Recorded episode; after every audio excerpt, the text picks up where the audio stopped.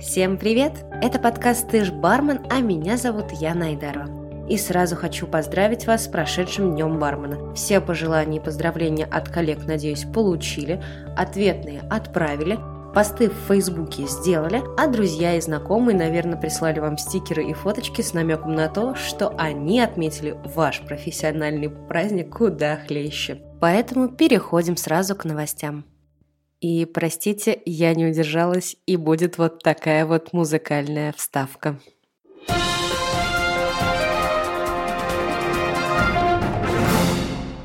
Наконец-то стало известно имя финалиста конкурса «Бакарди Легаси 2019», и им стал Али Юсифов из города Сочи, бар «Виновин». У каждого были свои фавориты в этом конкурсе, но победители не судят, а Али хочется пожелать удачи в глобальном финале. Также пару дней назад стартовал конкурс от Иншейкера совместно с группой Кампари. Дело в том, что в этом году легендарному коктейлю из трех компонентов исполняется 100 лет, и помимо традиционного короткометражного фильма от именитого итальянского режиссера, было решено выбрать самый оригинальный твист и фотографию в стиле Кампари, вдохновившись просмотром новой картины от Матео Гароне. Самое сложное в этом конкурсе – это четко следовать инструкции, которая размещена на inshakery.com. Не забыть выложить фотографию коктейля с бутылкой Кампари в кадре в Инстаграм с необходимыми хэштегами до 5 марта. Призы точно стоят того, чтобы за них побороться, так что дерзайте. Ну, а на этом новостная сводка у меня закончилась. Переходим к основной теме нашего сегодняшнего выпуска.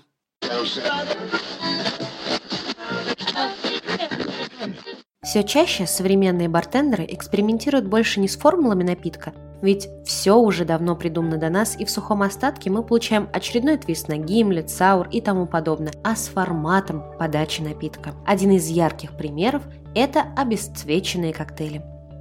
Зачем и почему? Да, это несомненно тренд.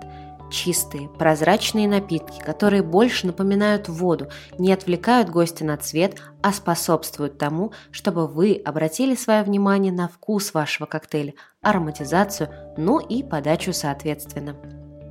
И еще мне кажется, что это связано с модой на минимализм. Прозрачность придает легкость напитку уже на психологическом уровне. Либо, наоборот, можно поиграть с гостем, подав ему абсолютно прозрачный коктейль, например, негрони, как делают ребята из московского бара «Коробок». Плюс ко всему, процесс кларификации, так по-заумному можно назвать процесс очистки и осветления жидкости, увеличивает срок хранения заготовки. Напитки можно готовить заранее, сокращая скорость приготовления непосредственно за стойкой и уделить внимание гостю, а а не обслуживать коктейль. Существует множество способов очистки жидкости. Я разделила методы и упорядочила их по степени стоимости и сложности. Белок. Старинный, наверное, один из самых простых и экономичных способов. Белок традиционно используется для фильтрации жидкости от различных примесей. Техника работает по принципу, что яичный белок содержит длинные белковые нити, которые удерживают примеси как магнит. Попробуйте поместить яичный белок в кипящую кастрюлю с заваренным чаем и наблюдайте, как он волшебным образом меняет цвет, пока вы мешаете все это. Повара давно уже используют белок во всевозможных премудростях, включая консоме. Это осветленный говяжий или куриный бульон. Естественно, метод имеет свои пределы, но даже сегодня он удивительно эффективен, особенно для устранения стойкой мути в жидкости. Молоко. Принцип действия здесь схож с предыдущим, только используются протеины из молока, а не из яиц. В нашем случае творожная масса оседает на дне контейнера вместо того, чтобы всплыть на поверхность жидкости. В коктейльном мире эту технику чаще всего называют milk washing и используют для работы с крепкими алкогольными напитками. Инструкция по применению.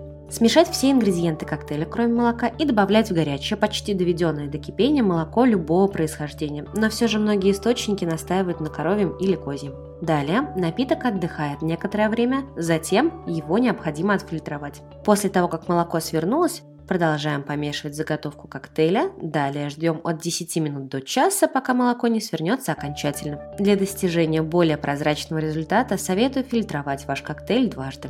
Кстати, старайтесь не взбалтывать премикс и не перемешивать осевшее на дно молоко, в противном случае фильтровать напиток от хлопьев до прозрачного состояния будет сложно и очень долго. Какой фильтр использовать?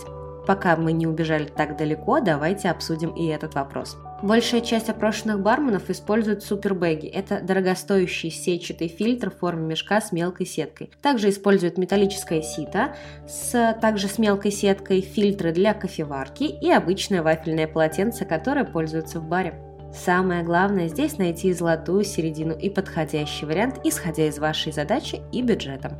Пектиновые ферменты – Пектин – это содержащееся во фруктах, ягодах и некоторых овощах вещество, которое при нагревании вместе с сахаром вызывает сгущение и затвердевание, характерное для джемов и желе.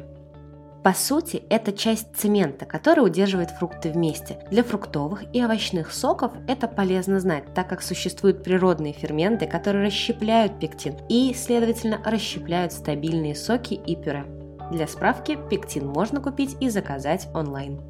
Чтобы использовать его, взбейте около 2% пектинового фермента в мутный яблочный сок и оставьте на 12 часов, а то и на сутки. Прозрачная жидкость всплывет на поверхность, и ее можно будет аккуратно перелить.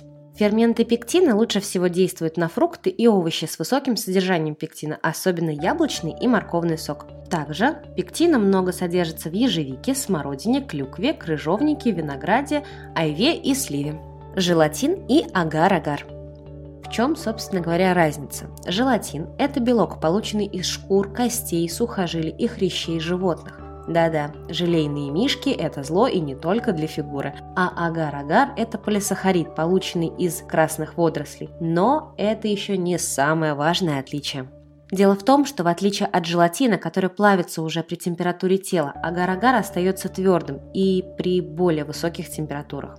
Агар – более мощный гелеобразующий агент, чем желатин, а полученная текстура будет немного другой, то есть более твердой.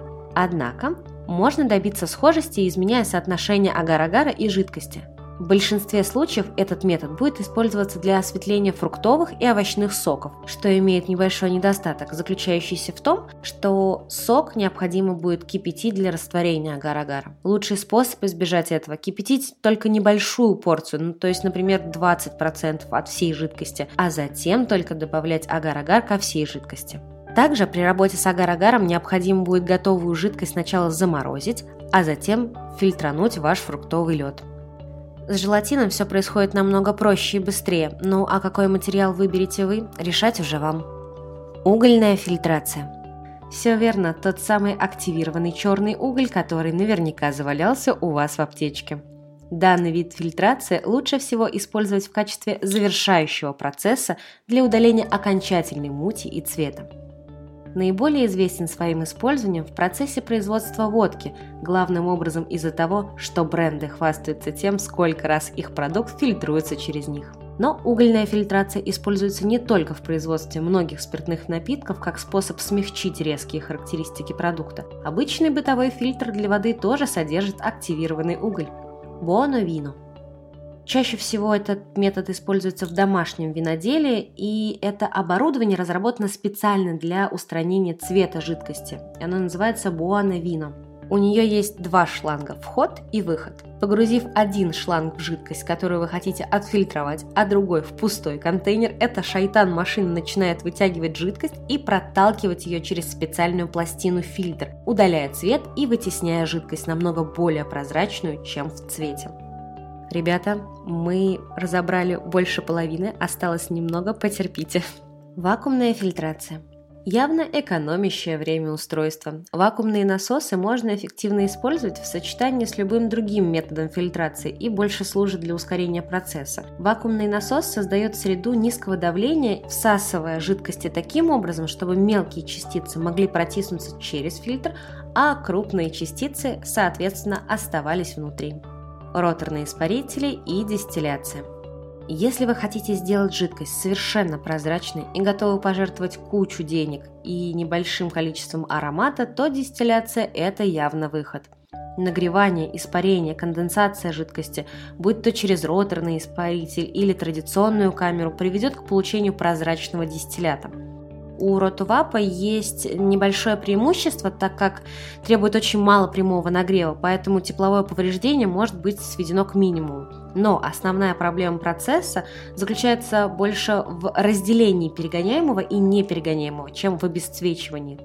Ротовап в качестве ежедневного использования, вероятно, требует слишком много времени и не является лучшим вариантом, а также это очень дорогостоящее оборудование. Центрифуга. И на вершине пищевой цепи, и, вероятно, самый дорогой вариант – это центрифуга. Центрифуги работают, вращая жидкости на невероятно высоких скоростях, оказывая гравитационное притяжение жидкости, которое обычно называется G-силой. Это огромное притяжение жидкости вызывает разделение компонентов в зависимости от их плотности. Масла плавают сверху, твердые частицы тонут, ну а основная часть жидкости фазы находится где-то посередине.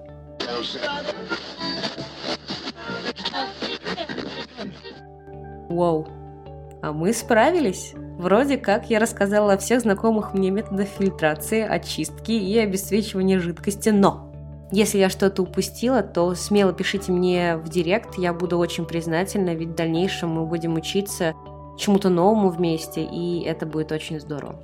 Также я хочу сразу оговориться, что прежде чем бежать и заказывать сложную дорогостоящую технику, хорошенько подумайте, стоит ли вообще игра свеч. То есть, действительно ли вашему заведению так необходимы такие финансовые вложения, и давайте будем честны перед самими собой, сможете ли вы ей правильно пользоваться, это раз, и два, сможете ли вы, скажем так, отбить вложенные вас руководством деньги, а ведь это тоже важно.